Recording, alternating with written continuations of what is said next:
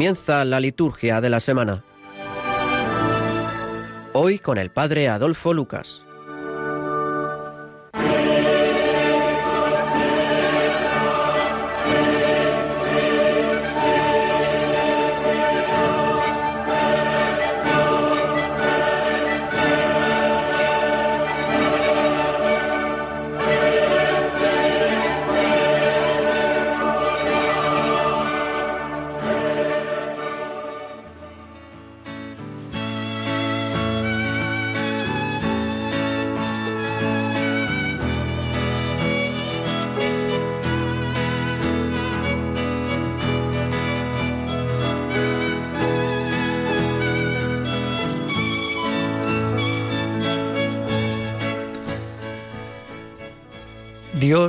Todopoderoso y Eterno, que en el bautismo de Cristo en el Jordán, al enviar sobre él tu Espíritu Santo, quisiste revelar solemnemente a tu Hijo amado, concede a tus hijos de adopción, renacidos del agua y del Espíritu Santo, perseverar siempre en tu benevolencia por nuestro Señor Jesucristo, tu Hijo, que vive y reina contigo en la unidad del Espíritu Santo y es Dios por los siglos de los siglos.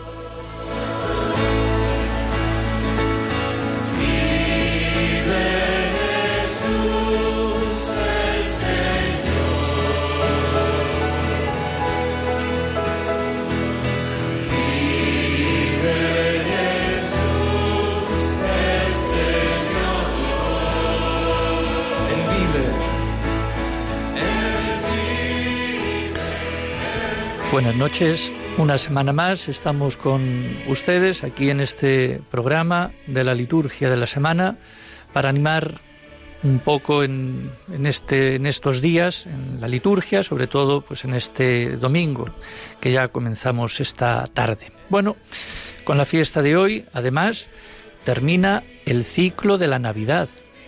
Esta tarde, con las vísperas, retiramos ya los símbolos del tiempo navideño y dejamos paso a las semanas del tiempo ordinario, que precederán a la cuaresma. En rigor hoy sería el domingo primero del tiempo ordinario, pero en él siempre se celebra esta fiesta del bautismo. Y luego ya el lunes, eh, ese día ya sí es, por así decir, la primera semana ya del tiempo ordinario. Terminamos la Navidad con la escena que da inicio a la misión pública de Jesús, su bautismo en el Jordán, donde recibe la confirmación oficial de su mesianismo. Del niño recién nacido pasamos al profeta y maestro que nos ha enviado Dios y que va a comenzar su misión. Seguimos en clima de epifanía, de manifestación, con las lecturas bíblicas diferentes para cada uno de los tres ciclos dominicales. Puede parecer un tanto brusco este paso de la infancia de Jesús a su vida pública, pero Mateo no quiere sencillamente narrar cosas, sino transmitir un evangelio, la buena noticia que Jesús mismo era y predicaba. Por eso las lecturas bíblicas de esta fiesta son diferentes para cada uno de estos tres ciclos. Y ahora comentamos un poco el Evangelio.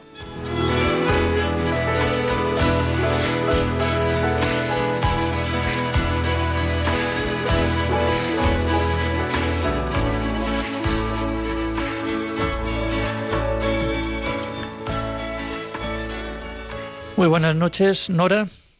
Buenas noches, don Adolfo. Buenas noches, pues, amigo de Radio María. Pues Nora Pérez, que es catequista y además miembro del movimiento San Egidio en Madrid, pues eh, tiene el gusto pues de decirnos un poco algunas de las cosas de, este evangelio de este domingo.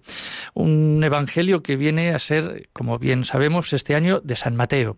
¿Alguna alguna sugerencia, alguna reflexión para ya abrir un poco este, este día? Pues sí, un poquito, porque es una fiesta muy, muy bonita, es una fiesta muy linda que celebramos, la del bautismo del Señor.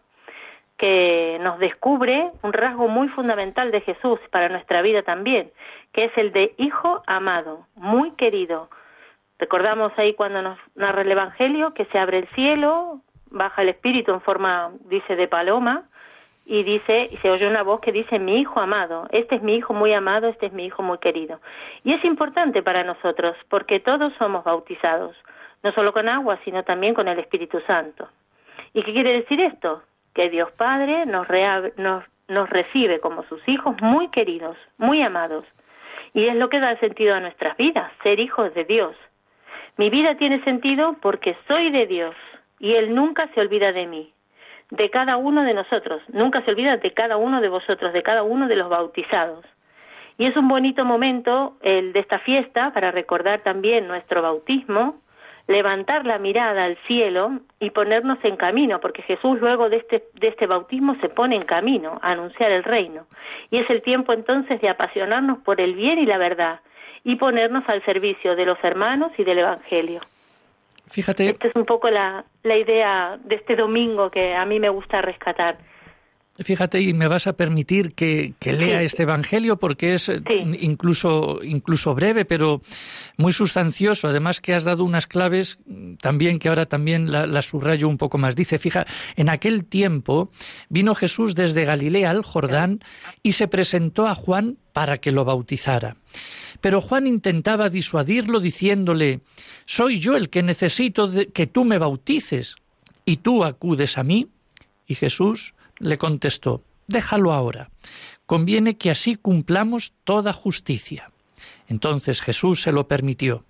Apenas se bautizó Jesús, salió del agua, se abrieron los cielos, y vio que el Espíritu de Dios bajaba como una paloma que se posaba sobre él. Y vino una voz del cielo que decía, Este es mi Hijo amado, en quien me complazco. Así que has, resaltado sobre todo la figura del Espíritu Santo, que yo creo que es mm, fundamental también incluso en la vida de los cristianos.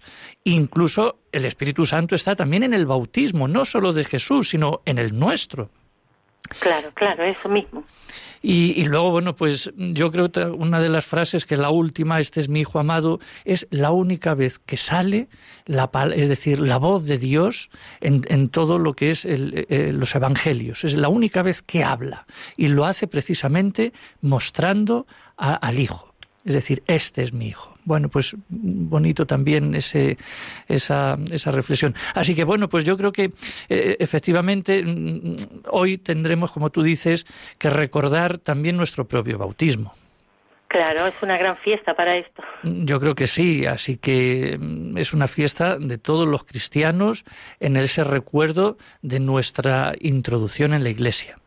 Yo no sé si querrías apuntar algún detalle más de, de, este, de este Evangelio y de este día. Tú ya lo has dicho, somos hijos de Dios.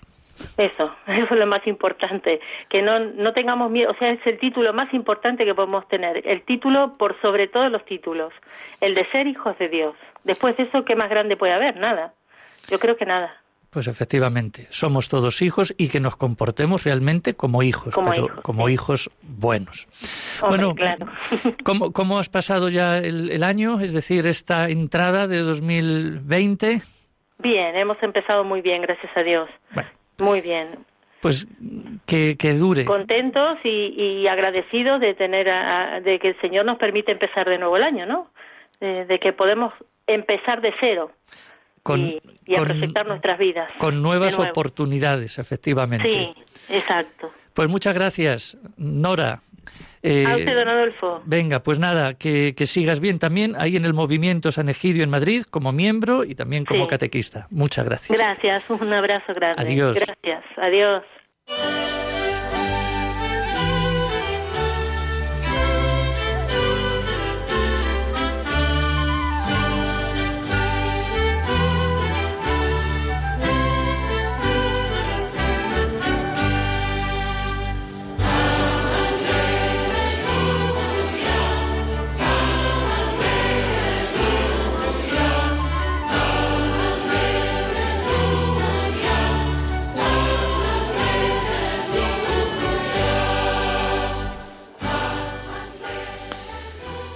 En la escena del bautismo de Jesús en el Jordán aparece también, como hemos remarcado anteriormente, el protagonismo del Espíritu Santo.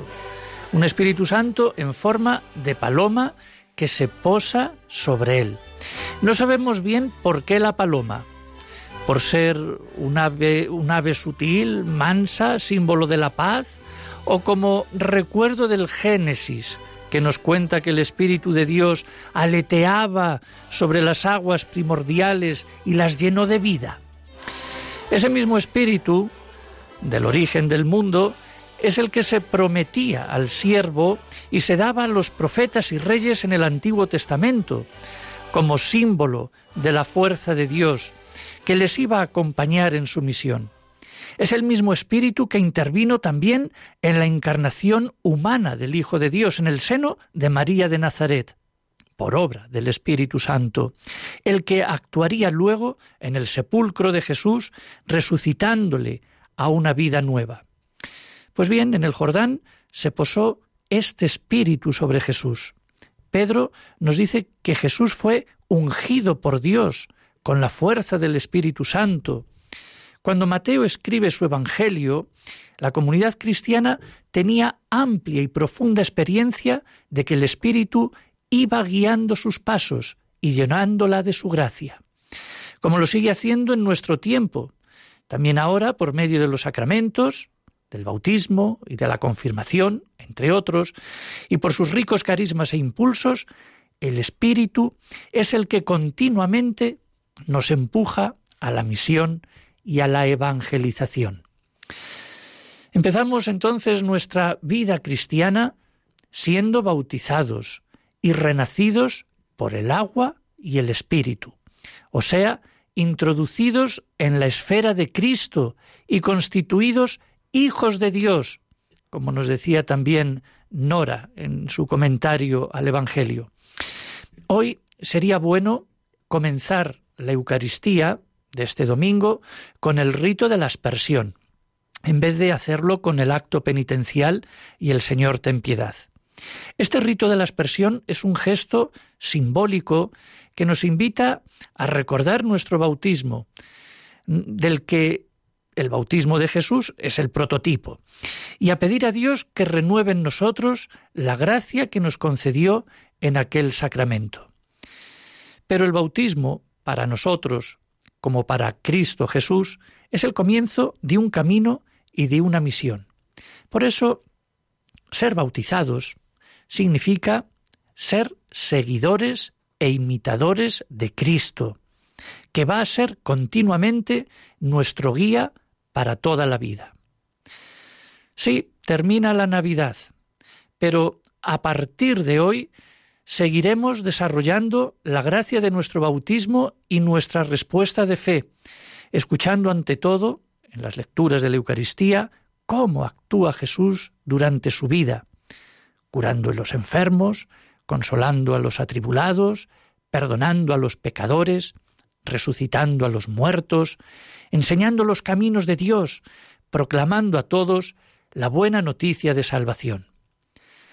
Sí, termina la Navidad, pero queda Jesús, maestro y profeta y enviado de Dios, para todo el resto del año, para que se pueda decir de nosotros que somos discípulos y seguidores suyos, que intentamos imitarle en nuestro estilo de vida, de modo que se pueda decir de nosotros, como de Él, al final del año o de nuestra vida, pasó haciendo el bien, porque Dios estaba con Él. Sí, sería bueno que reflexionemos ya desde ahora si imitamos ese estilo de actuación que Isaías anunciaba y que Jesús cumplió a la perfección. Si también nosotros promovemos el derecho y la justicia, si somos personas de unión, si no actuamos a gritos y con violencia, si somos suaves en nuestros métodos, tolerantes y comprensivos con los demás, si echamos una mano para ayudar y no para empujar, si cuando vemos a una persona que por su desánimo, sus crisis, se puede comparar a una caña cascada, no la terminamos nosotros de quebrar, sino que la intentamos rehabilitarla, Si cuando alguien a nuestro lado está a punto de apagarse, como ese pábilo vacilante que hablaba Isaías, no soplamos para que se acabe de apagar, o más bien si hacemos lo posible para que se recupere, o si somos personas que saben apagar fuegos, o bien que los encienden y azuzan. Pues sí, tenemos por delante un año entero, tenemos toda una vida para imitar ese estilo de vida de Jesús que ya lo anunciaba el profeta Isaías, como escucharemos también en la primera lectura de este domingo.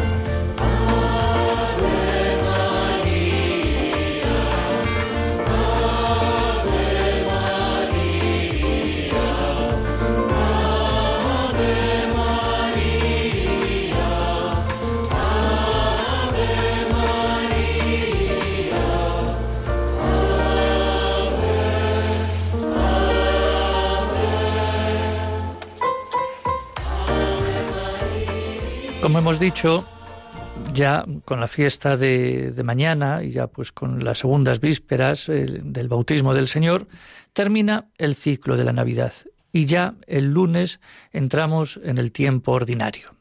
¿Qué es el tiempo ordinario? Como que, que, lo hemos oído muchas veces, pero bueno, porque sea tiempo ordinario no significa que haya menos fiestas o apaguemos nuestra, digamos, tensión o estilo de vida digamos, espiritual. Bueno, tenemos aquí con nosotros al padre Francisco Alonso. Buenas, buenas noches.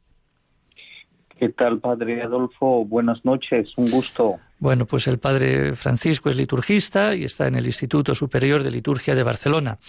Eh, bueno, ¿qué nos puedes hablar un poco de este tiempo ordinario que ya, pues el lunes vamos a, comenzar? Bueno, primero, eh, el tiempo ordinario como tú lo has dicho antes, no es que, que eh, como su nombre lo indica, pues ordinario no tiene ninguna importancia, claro que no, sino más bien el tiempo ordinario está designado aquel tiempo que se vive en 33 o 34 semanas el misterio de Cristo en su plenitud a lo largo de ese tiempo, pero se diferencia de los tiempos fuertes, como por ejemplo Navidad, eh, eh, Pascua y, Pentecostés, digamos, eh, pero sobre todo Navidad, el tiempo de Navidad y el tiempo de Pascua. el tiempo ordinario nos ayuda, como los otros tiempos fuertes, pero sobre todo el tiempo ordinario nos ayuda a vivir el misterio de Cristo en su plenitud a lo largo de la vida ordinaria, a lo largo de los días ordinarios. Es lo que eh, por el momento podemos decir del tiempo ordinario como tal su nombre, ¿no? Bueno, el tiempo ordinario yo creo que tiene una, una gracia particular. Gracia no en el sentido de, de, ser gracioso ni de risa, sino de un don, de un don particular que, que, bueno, yo creo que presenta muchos valores que nos pueden ayudar mucho pues en nuestra en nuestra vida cristiana. Yo creo que nos ayuda a seguir viviendo ese misterio de Cristo en su totalidad en el día a día. Eh, luego también nos acompaña en la tarea de crecimiento y de maduración de lo que hemos celebrado en la Navidad y en la Pascua, es decir, que es una prolongación de todas esas, digamos, de esas fiestas. Eh, y bueno, pues yo creo que nos ofrece también, como también todos los tiempos fuertes, pero esa, esa escuela permanente de la palabra, organizada pues en unas lecturas más concretas. Continuada, una lectura continuada que nos va sirviendo como alimento para, para la vida diaria, digamos. Las lecturas ordenadas en, continuadas.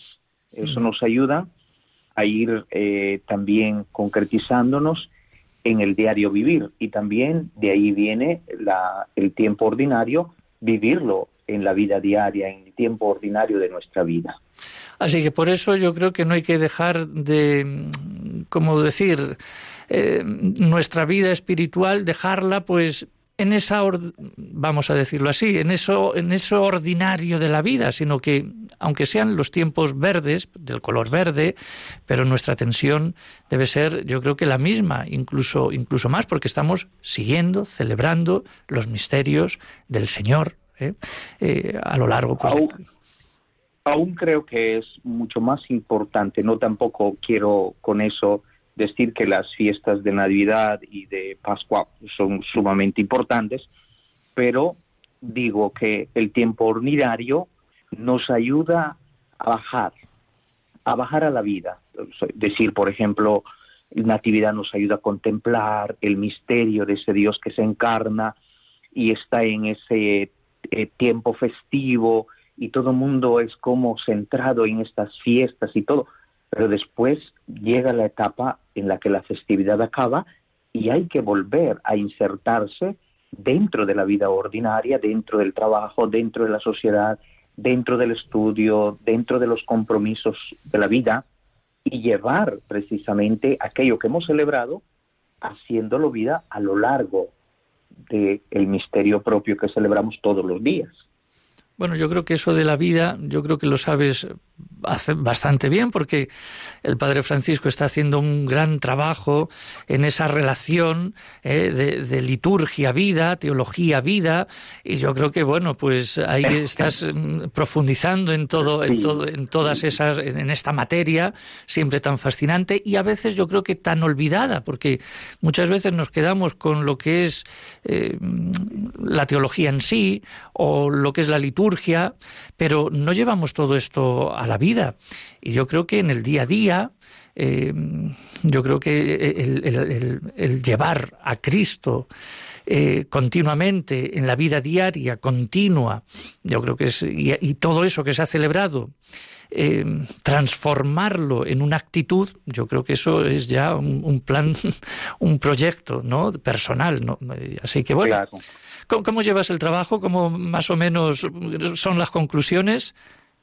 Bueno, pues, pues en realidad también eh, viendo esto un poco del tiempo ordinario, recordaba, haciendo un poco de hilación con, con este eh, proceso de trabajo y de investigación, que a veces nos quedamos como el momento en el que se manifiesta la transfiguración a Pedro, eh, Cristo. Es bonito cuando la teología se va estudiando o se va profundizando y a veces uno no quiere bajar de allí, o sea, quiere quedarse allí, ¿no? Y después el Señor manda a bajar, a bajar, a, vivir la realidad, a poner los pies sobre la tierra, ¿no? Y creo que precisamente el tiempo ordinario es también esa etapa en la que tú a lo largo de la vida, a lo largo del día a día, vas, vas poniendo lo que has experimentado en estas grandes fiestas, en estas solemnidades. Y creo que también el trabajo me ha hecho entender precisamente que el misterio que celebramos hay que manifestarlo a lo largo de la vida, a lo largo del día a día, con tus compromisos, con tus eh, momentos difíciles, con las situaciones alegres, con todo lo que toca el trajín. Muy bien. Pues vamos, vamos, vamos ahí hilando la investigación del trabajo, que es eh, liturgia pastoral, vida, creo que la parte de la vida muchas veces la ponemos aparte de la teología o de la profundidad de la liturgia.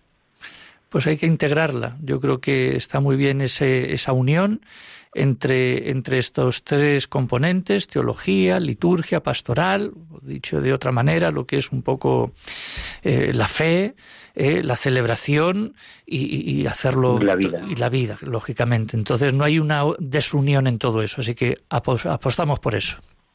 Claro, claro, claro. Muchas gracias, padre. Que, que vaya muy pues ha sido que ha sido un gusto y de verdad pues a vivir el misterio del Señor en cada momento, en cada día a día y sobre todo a participar de estas misas diarias que nos ayudan a ir escuchando la palabra de Dios continuamente. Y, Muy bien, un gusto. Y recordando también que en las misas diarias, pues ese canto no debe faltar, aunque sea pues un bueno un día monótono, bueno, pero algún cantito, el silencio, la palabra como tú decías, un breve comentario a lo mejor del, del, del de, la, de, la, palabra en la homilía. Yo creo que todas esas cosillas que a lo mejor se remarcan más los domingos, pero también los días de diario, en ese tiempo ordinario. Eh, yo creo que Sí, sí, sí. Yo creo que la misa del día a día es un poco como más íntima, como más eh, saboreada, porque los domingos es mucho más afluencia de gente.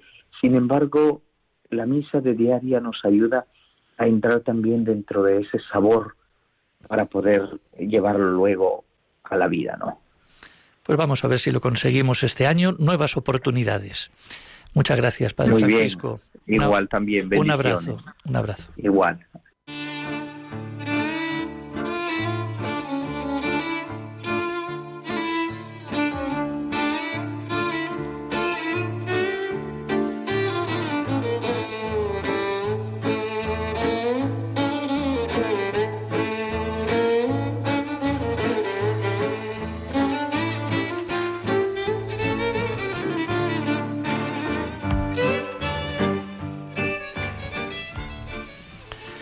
Pasamos a otra cosa que tampoco falta en esta liturgia de la semana y es precisamente ver los santos de, de estos días que van acompañando y animando también ese misterio de Cristo. El santoral entonces de la semana, yo siempre lo, remito a, a, los santos más, digamos, destacados o fundamentales, si son memorias obligatorias, fiestas o solemnidades, porque santos siempre los hay todos los días, muchos, y incluso pues las congregaciones, las diócesis tienen su calendario particular, ¿no?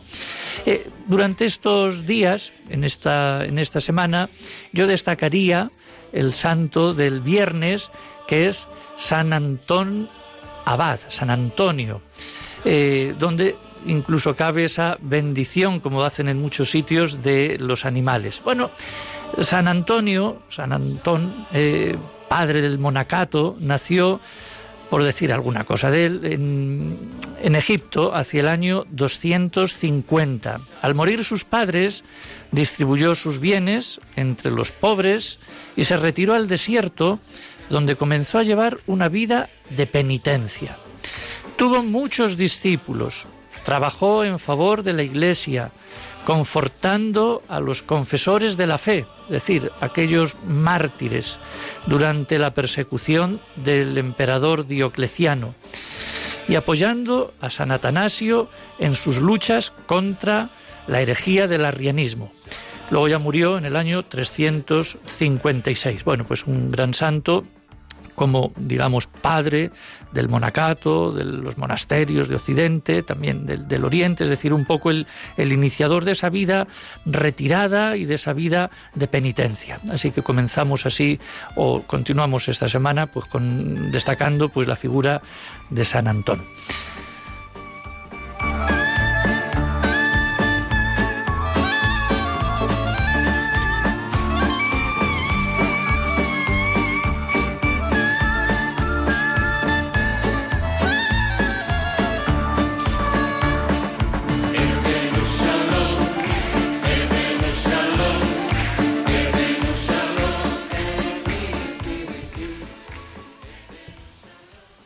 Esta semana la Comisión Episcopal de Liturgia reúne, como todos los años, a los delegados diocesanos de liturgia y lo va a hacer eh, los días 14 y 15 de enero aquí en Madrid, en la Casa de Espiritualidad Nuestra Señora de la Anunciación.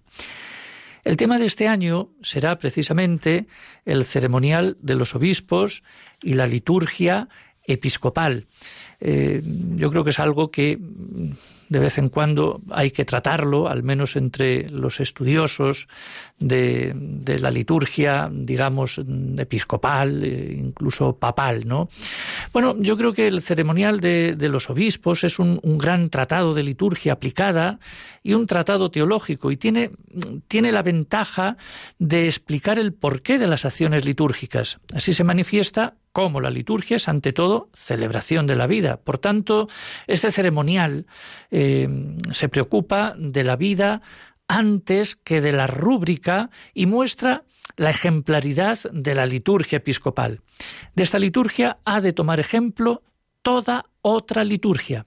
Sin embargo, esta liturgia episcopal se ha ido inspirando en la, en la, liturgia papal y trayendo acciones tanto de tinte a veces cortesano como en la antigüedad más o menos se podía ver. Pero este ceremonial pues ha caído pues en esa vitalidad, ¿eh? el nuevo ritual este ceremonial de obispos, bueno, pues mm, yo creo que es algo que, que afecta porque vemos, participamos de estas misas a veces con, eh, con los obispos, etcétera. Entonces, de todas estas cosas, de otras tantas más, pues hablarán en estos, en estos días entre, entre los ponentes que, que, vendrán, pues lógicamente, pues para hablar eh, del ceremonial de los obispos, se encuentra Monseñor Piero Marini, que es el presidente del Pontificio Consejo para los Congresos Eucarísticos Internacionales. Y todo el mundo pues también lo, lo conoce, lo ha conocido como el maestro de las ceremonias del Papa Juan, San Juan Pablo II y también al inicio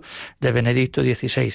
También hay otras ponencias, eh, por ejemplo, pues lo que es la liturgia episcopal, eh, se hablará también de cómo preparar la liturgia episcopal, los ministerios en la liturgia episcopal, se hablará también de la iglesia catedral, es decir, que pues hay varias intervenciones en estos dos días de personas de, bueno, pues de, teólogos y liturgistas e incluso ceremonieros, pues para tratar estos temas e ilustrar pues a la, a la gente que va, sobre todo pues a estos delegados de, liturgia de las diócesis de España, pero también está abierto pues para, para, otras personas. Bueno, pues con nosotros tenemos pues a, a, don, a don José Dieguez. Eh, muy buenas noches. Buenas noches, buenas noches a todos. Bueno, pues eh, don José es aquí delegado diocesano de liturgia de la diócesis de Tui Vigo. Por lo tanto, y yo creo que también vas a intervenir en, en, esta, en estas jornadas y vas a hablar del maestro de las ceremonias. Bueno, es un papel o un ministerio, no sé si se dice así o lo encajamos en ese en un ministerio, ¿eh? pues que es importante, yo creo, y a veces un poco ahí mm, que se ve y no se ve. Bueno, ¿qué nos podrías decir un poco de este de, del maestro de ceremonias? Bueno, pues es una, una realidad que ha sido quizás mucho más vital y reconocida en otras épocas y que hoy en día, pues a veces cuando sabe maestro de ceremonias, también parece que es un concepto un poco peyorativo, ¿no? Una persona ahí que está muy preocupada del cumplimiento de la rúbrica, de esto, del otro, de más allá. Eh, eh, el maestro de ceremonias, según el, ceremonial de los obispos que, que hablabas antes, es una persona, bueno, ya dice la ordenación general del misal romano que ha de ser un ministro competente, el maestro de ceremonias, según el ceremonial, ha de ser sobre todo una persona que sepa liturgia. Y eh, eh, ese saber liturgia no solamente es una cuestión, digamos, científica, sino sobre todo también es una cuestión de fe, de, espiritual, porque la liturgia no se sabe por la rúbrica, sino que se sabe por la vivencia que se tenga de ella. Mm. En este sentido, quizás es muy novedosa la visión que da el ceremonial de los obispos. Antes hablabas de Piero Marini. Piero Marini, eh, que fue profesor mío, o sea, mejor dicho, yo fui alumno de él, ¿no? De los muchos que ha tenido sí, sí, yo, a lo largo. Yo, también fui uno de, sus alumnos, sí. Eso es allá en Roma, ¿verdad? Pues eh, eh, él fue, un, digamos, un poco el, el, el que cambió el, incluso la denominación, ¿no? el maestro de ceremonias en Roma se llama ahora maestro de celebraciones. No porque la ceremonia, sino que, claro, la ceremonia, el rito es importante, porque sin él no existiría la liturgia. Pero el rito y la ceremonia hay que transformarla en celebración. Y entonces ahí entra el hombre, entra el ser humano, ¿no? El hombre y la mujer, los hijos, las hijas de Dios. Y entonces la ceremonia que está al servicio de la, de la actualización del misterio de Cristo, sobre todo en las acciones sacramentales, lo transformamos en celebración. El maestro de ceremonias tiene como objetivo fundamental el que todo el pueblo de Dios, según el Concilio Vaticano II, viva, o sea, viva eh, el misterio de Cristo, o sea, celebre el misterio de Cristo. Esto es una visión verdaderamente muy pastoral, porque curiosamente a veces eh, eh, pensamos que el maestro de es el que está al lado del señor, del obispo o del sacerdote que tiene que presidir para qué tal y para qué cual. Uno de los objetivos fundamentales, según el ceremonial de los obispos, es que el maestro de ceremonias está al servicio de la participación del pueblo de Dios. O sea, él tiene, tiene por delegación del obispo, evidentemente, eh, porque él es el, obispo, es el liturgo por excelencia de la diócesis, tiene como misión eh, esto eh, organizar las celebraciones y prepararlas uniendo a, los, a todos los ministros que intervengan, tiene como misión eso, que todos los que participen en la celebración tengan una actuosa participación, o sea, una fructuosa participación. Que la cosa no se quede en activismo, en un intervencionismo de unos o de otros. Porque la liturgia sí es verdad que es una representación, pero no es una representación teatral, ¿verdad? Mm. Sino que es la representación que hace semejanza de los misterios de, del Señor y entonces a través de esa semejanza se realiza la, por la acción sacramental se realiza aquel misterio mm. que, en, que tuvo lugar en un tiempo determinado, que hace referencia a los misterios de Cristo, pero que se hace presente en nuestro hoy para abrirnos al futuro. Mm. Entonces, como esto es una cuestión de Cristo y de la Iglesia, el maestro de ceremonias también tiene como objetivo fundamental el que esto se haga según la Iglesia, claro, porque no no es la asamblea eh, concreta la que se celebra a sí misma, sino que nosotros celebramos los misterios de Cristo. Y por eso también el ceremonial dice que ha de ser un experto en liturgia, el maestro de ceremonias, y un garante de que se cumplan las normas litúrgicas, porque solamente así tenemos la seguridad de que estamos viviendo la fe de la Iglesia, evidentemente. Eso es. Sí, sí, además que es interesante esto de que no es solamente el que ayuda, vamos a decirlo así de esa manera, o el que está eh, al lado del, del, sacerdote, que sí que está, o del obispo, pero es el que a toda la comunidad la hace participar. Es, eh, eh, es algo que, que, no es solamente que ahí se lo guisan, se lo comen ahí en el altar, él indica, dice, desdice. No, no, sino es, es una celebración preparada y acorde con todo, es decir, que hace participar a todos. Efectivamente, porque hay una cosa fundamental también y es eh, claro todo esto mm, está toda, todas estas cuestiones vienen del concilio verdad de la, de la renovación del, y de la, de la reforma que busca una renovación. Pero es que a través de la reforma litúrgica no solamente se renueva la experiencia litúrgica, sino la vida de la Iglesia, porque era el objetivo fundamental. Entonces, evidentemente, la celebración litúrgica, si es fuente y culmen, ¿verdad? O sea, o, o, o, o se hace de manera expresiva y, que en virtud de los signos comuniquen verdaderamente y ayuden por lo tanto a vivir la fe o si no se queda en una cosa que que, que, que, no que no ayuda ¿no? a los que a los que están allí celebrando. Por eso, tú, decías antes que maestro de ceremonias se nota o no se nota. Eh, unas cosas que voy a decir, a mí no me importa decirlo antes. O sea, un buen maestro de ceremonias es aquel que se nota cuanto eh, muy poquito, ¿no? Porque la labor del maestro de ceremonias, eh, la labor principal y más importante es la que hace antes de la celebración. preparando, ensayando, eh, eh, informando en el sentido, digamos, de, propio, ¿no? Comunicando no solamente un conocimiento teológico a todos los que van a intervenir para que lo hagan verdaderamente con, con, con, con, fruto, y entonces el trabajo mayor de un maestro de ceremonias no está en el momento de que se, en el que se realiza la celebración, sino antes, o, de, o debe de estar antes. Sí, sí. y entonces, claro, solamente con una mirada, pues entonces ya puede ir coordinando. Porque decías tú antes una cosa, efectivamente, o sea, el maestro de ceremonias, si es si quien sea está en la celebración, claro, y también participa de ella, pero no es un ministerio litúrgico. O sea, eso como tenemos el ministerio del episcopado, del presbiterado, del diaconado, del lectorado, del, del acólito, ¿verdad? Tenemos los distintos ministerios, tenemos el salmista, tenemos eh, la escuela cantor. El maestro de ceremonias, en este sentido, es un servicio, evidentemente, y es como, podríamos decir, no toca ningún instrumento, pero como es el director de la orquesta, ¿verdad? ¿Eh?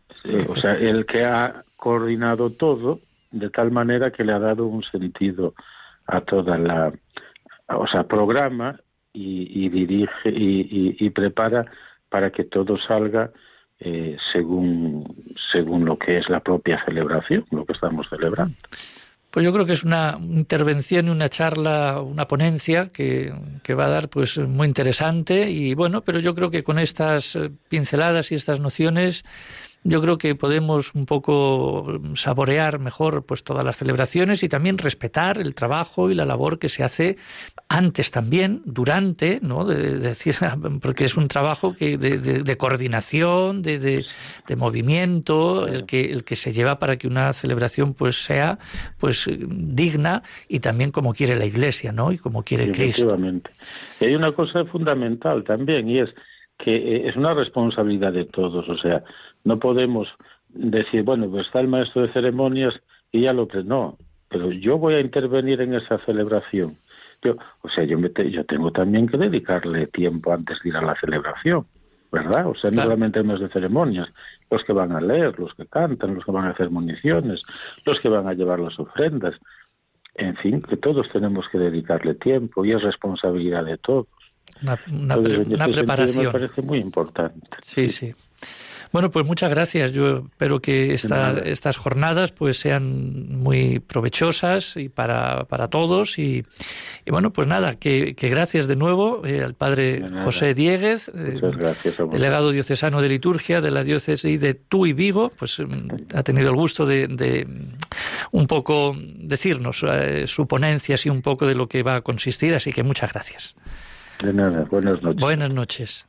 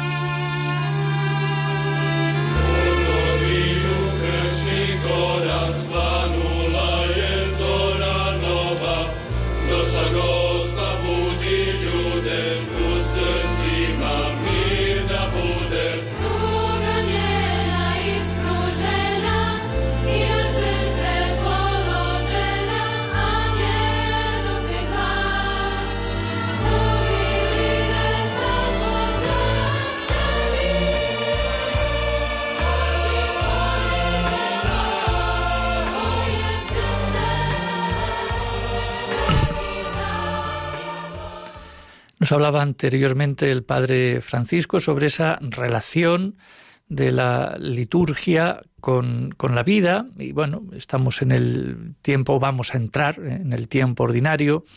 Y bueno, durante unos cuantos días atrás yo he estado personalmente también preparando y dando pues algún alguna también conferencia sobre precisamente eh, estas eh, enfermedades sociales que, se, ven, el síndrome de desgaste quizá ocupacional que, todos tenemos, eh, el exceso de los estímulos, la ausencia de silencio, incluso ese dopaje productivo o las miradas perdidas que, que todos quizá a lo mejor podamos tener, incluso ver, la pérdida de realidades sólidas, la telebasura que tantas veces nos, nos hipnotiza. Bueno, pues son, entre otras cosas, los cambios que debemos atender con cierta, digamos, preferencia. Por lo tanto, Los males del tiempo actual, resumidos en esa aparente perfección de todo, nos, lleva, nos llevan a un declive de, identidad, a un ocaso de la cultura, a un atardecer, digamos, de la institución. Por lo tanto, yo creo que es algo mm, fundamental, más que nada, que no podemos eh, hablar de Dios si hemos dejado de ser hombres, seres humanos. Entonces, estas intervenciones que vamos haciendo, en este intervenciones en crisis, las llamo yo, en eso, en ese título de pedagogía y salud, yo creo que a todos nos debe reforzar y nos debe ir bastante bien en ese sentido, ¿no? Entonces, yo creo que es algo mm, bueno que podamos nosotros, eh, bueno, pues vivir y en este tiempo ya, digamos, de este tiempo ordinario recapacitar eh, en, nuestra, en nuestra actuación para tener una, una, una novedad, ¿eh? una novedad en nuestra, en nuestra vida y un cambio mm, de verdad.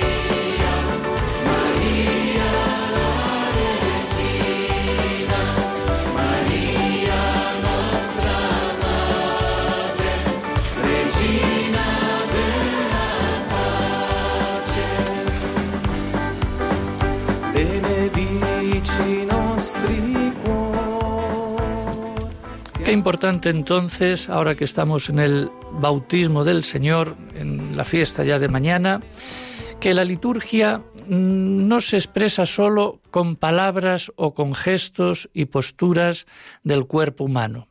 También los elementos naturales entran en su lenguaje simbólico. Los signos centrales de los sacramentos, comer y beber, ungir, bañar, se realizan precisamente con los elementos más universales y expresivos de nuestra vida, el pan, el vino, el aceite y el agua. Qué importante entonces es esto del agua. El agua es una realidad polivalente en la vida humana. Sacia la sed, limpia, purifica. Su frescor nos hace gustar las delicias del baño en días de calor. Es fuente de vida para los campos. Sin ella no hay vegetación. Es origen de la fuerza hidráulica. Sin ella también la industria quedaría hasta paralizada. Pero también, aparte de todos estos componentes humanos, eh, la liturgia tiene una finalidad que es incluso espiritual, eh, no tanto práctica, sino que al mismo tiempo eh, es espontánea en ese sentido de purificación espiritual, ya que el agua limpia, purifica el cuerpo y se ha convertido fácilmente en signo de pureza interior del hombre. El baño en agua, en el contexto religioso, quiere representar el perdón de los pecados y la santidad interior. Eh, bueno, a lo largo del Antiguo Testamento, pues eh, vemos también muchos ejemplos y muchos pasajes donde precisamente está ese símbolo y ese lenguaje del agua. En el Levítico, por ejemplo, que establece largas series de abluciones más o menos cultuales, lavarse las manos, no es para ellos meramente cuestión de higiene, sino de purificación moral. Y nosotros también, en nuestro bautismo cristiano, el bautismo, el, el, elemento del agua, pues tiene una consistencia fundamental. El agua, en principio, representa a Cristo, que nos da esa nueva vida. Es incluso signo de perdón de los pecados, de la limpieza de la mancha original con la que nacemos. Y lógicamente, Cristo es el agua viva que apaga la sed. También en el Nuevo Testamento encontramos una serie de, bueno, de símbolos de esta agua eh, que nos transmite pues este Jesús eh, en ese diálogo con la samaritana, incluso la frase esta de el que cree en mí no tendrá nunca sed, o, ríos de agua viva, o incluso también en el Apocalipsis, que insiste en el tema de que el Cordero los guiará a los manantiales de las aguas de la vida, etcétera. Bueno, yo creo que todo esto nos debe llevar a que a vivir esta, esta agua y nuestro bautismo y luego pues las abluciones que hagamos nosotros, las eh, digamos, el tomar el agua, el persignarse con el agua bendita, eh, el agua es siempre símbolo de la vida, y luego pues esa oración que hacemos en el bautismo preciosa, pues que enmarca eh, lo que es, digamos, el bautismo, que es una especie, digamos, de bendición que nos da Dios y de transformación precisamente del, ser humano para hacernos más suyos. Por lo tanto, esto del agua no lo dejemos así por, decir, tiene sus connotaciones prácticas, pero también tiene connotaciones espirituales.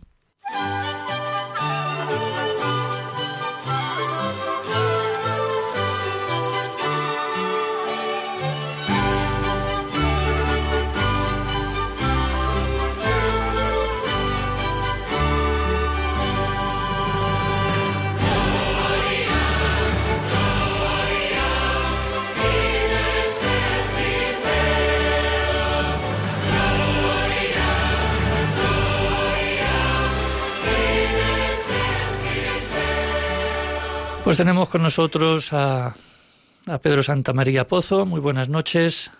Buenas noches, Bueno, aquí Pedro Santamaría psicopedagogo y psicoterapeuta, especialista en intervenciones cognitivas, conductuales y psicoanalíticas, eh, que otras veces hemos tenido el gusto también de, bueno, escuchar pues tus palabras y tus enfoques. Hablamos antes también de esas enfermedades sociales, de ese desgaste ocupacional, de esa ausencia de silencio que a veces todos pues tenemos en nuestro mundo. Y bueno, pues estamos interviniendo en esta digamos, sociedad en crisis con estas pequeñas intervenciones que vamos dando, a lo mejor en colegios, en parroquias, etcétera, aquí en Madrid, sobre pedagogía y salud y que tenemos previsto también hacerlo en otras ocasiones en estas próximas semanas. Entonces, estamos ya a las puertas, ya mm, finalizando este mm, tiempo de Navidad. Y vamos a comenzar ya el tiempo ordinario, es decir, la vida normal. Es decir, yo mi pregunta es, después de esta Navidad, después de todos estos días, eh, ante este año nuevo, ¿ahora qué? Qué se puede decir, qué podemos hacer y cómo podemos, no sé, encauzar un poquito nuestra vida. Por estas eh, fechas navideñas, Adolfo, es importante que nos podamos mentalizar eh, de, poder reconciliarnos con los momentos, yo diría, positivos que hemos vivido desde el punto de vista más, más optimista, independientemente de las dificultades con las que estamos viviendo para poder dar continuidad a lo que representa el nacimiento del niño Jesús. Es importante que nos conectemos con la parte, yo diría, más positiva, la parte de la oportunidad para el cambio, la oportunidad para crecer, la oportunidad para querernos, para la oportunidad para reconciliarnos, la oportunidad eh, que representa eh, el nacimiento de, de poder eh, sentir que podemos entendernos que podernos ayudarnos. Pero requiere de una voluntad tremendamente contundente y poderosa de querer hacerlo. Yo diría que en, un, en un, año 2020 eh, que iniciamos una nueva, una nueva década y un nuevo ciclo, es importante que podamos mentalizarnos que tenemos una nueva oportunidad que debemos de aprovecharla. Nunca es tarde y, y francamente, eh, si ponemos de nuestra parte y ponemos de nuestra plena voluntad, podremos conseguir lo que nos proponemos. Pues muchas gracias entonces ante este tiempo ya que vamos a, empezar ya, el tiempo nos llamamos ordinario, bueno, pues volver a reconectarnos de nuevo, eh, no olvidando las cosas que se están haciendo y vividas y, siempre caminando, caminando adelante aunque haya pues esta hambre, digamos, de, afectos que, que, a tantos nos, nos acecha. Bueno, pues te deseo un feliz año también para ti, para los tuyos. Tenemos que terminar ya el programa, que vamos a comenzar ya con las noticias. Eh, Pedro, muchas gracias. Te esperamos otro día. Muchas gracias, Adolfo. Adiós. Buenas noches y cariños para todos. Gracias. Buenas noches.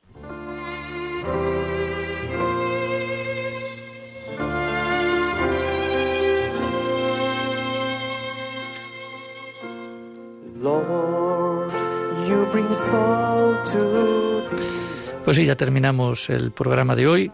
Casi se hace corto porque siempre tenemos cosas que, hablar y matizar. Damos las gracias a Nora Pérez, catequista y miembro del movimiento de San Egidio en Madrid, que nos ha hablado del Evangelio, al padre Francisco Alonso, liturgista en el Instituto Superior de Liturgia de Barcelona, hablando del tiempo ordinario, esa relación de liturgia con la vida, al padre José Dieguez, delegado diocesano de la diócesis de Tuy Vigo, que también tendrá una ponencia en Madrid en ese encuentro diocesano de delegados de liturgia diocesanos los próximos martes y miércoles, que ha hablado del maestro de ceremonias. Y también a Pedro Santamaría, nuestro psicólogo y también nuestro pedagogo, ya en el programa, que día a día nos va dando alguna pequeña connotación y anotación para poder aplicar a nuestra vida, con pedagogía y salud y espiritualidad. Muchas gracias por estar ahí. Les dejamos con las noticias y hasta el sábado que viene. Buenas noches.